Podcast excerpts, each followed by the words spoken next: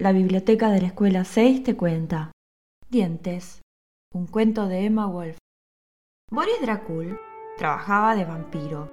Todas las noches se ponía su capa de seda negra. Tenía otra de hule impermeable para los inviernos húmedos. Y se largaba a vampirear por los caminos de Moldavia. No es fácil ser vampiro en un pueblo de campesinos que se acuestan más temprano que las gallinas. Al menos no lo era para el conde Dracul, incapaz de atravesar paredes, de cruzar volando las ventanas convertido en murciélago y de toda otra acrobacia parecida.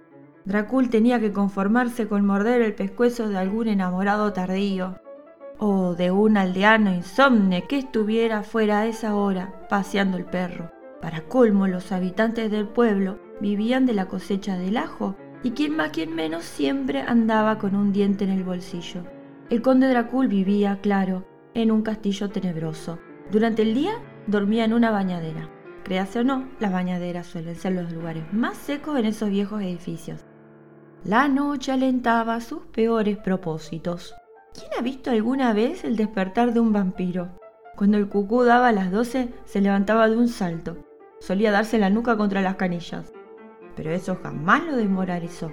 Con los ojos todavía enlagañados se peinaba de memoria, porque los vampiros no se reflejan en los espejos, y manoteaba la capa que colgaba del toallero.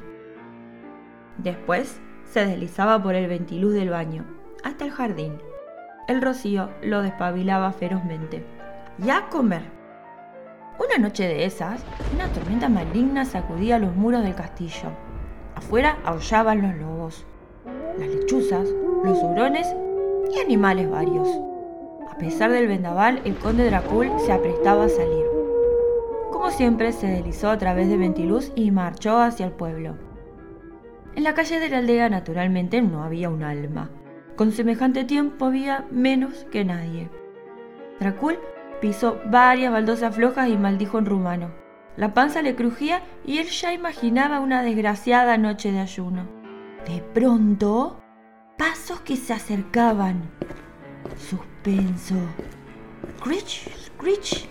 Hacían los pasos mojados. Drácula tensó todos los músculos de su cuerpo. Observó que una sombra se acercaba por la vereda. Miró bien. Por el rodete parecía una señora. Parecía no. Era una señora. Dracul se agazapó detrás de un buzón y esperó a que la dama se acercara, listo para dar el gran salto. Más suspenso. Cuando la tuvo cerca, salió de su escondite, desplegó la capa y abrió la boca con un rugido exhibiendo los colmillos. La señora clavó los ojos en la bocaza que tenía a 20 centímetros de su cara y lanzó un grito espantoso. ¡Ay, qué horror! Lo que pasó después, nadie pudo imaginarlo, ni siquiera el mimísimo conde.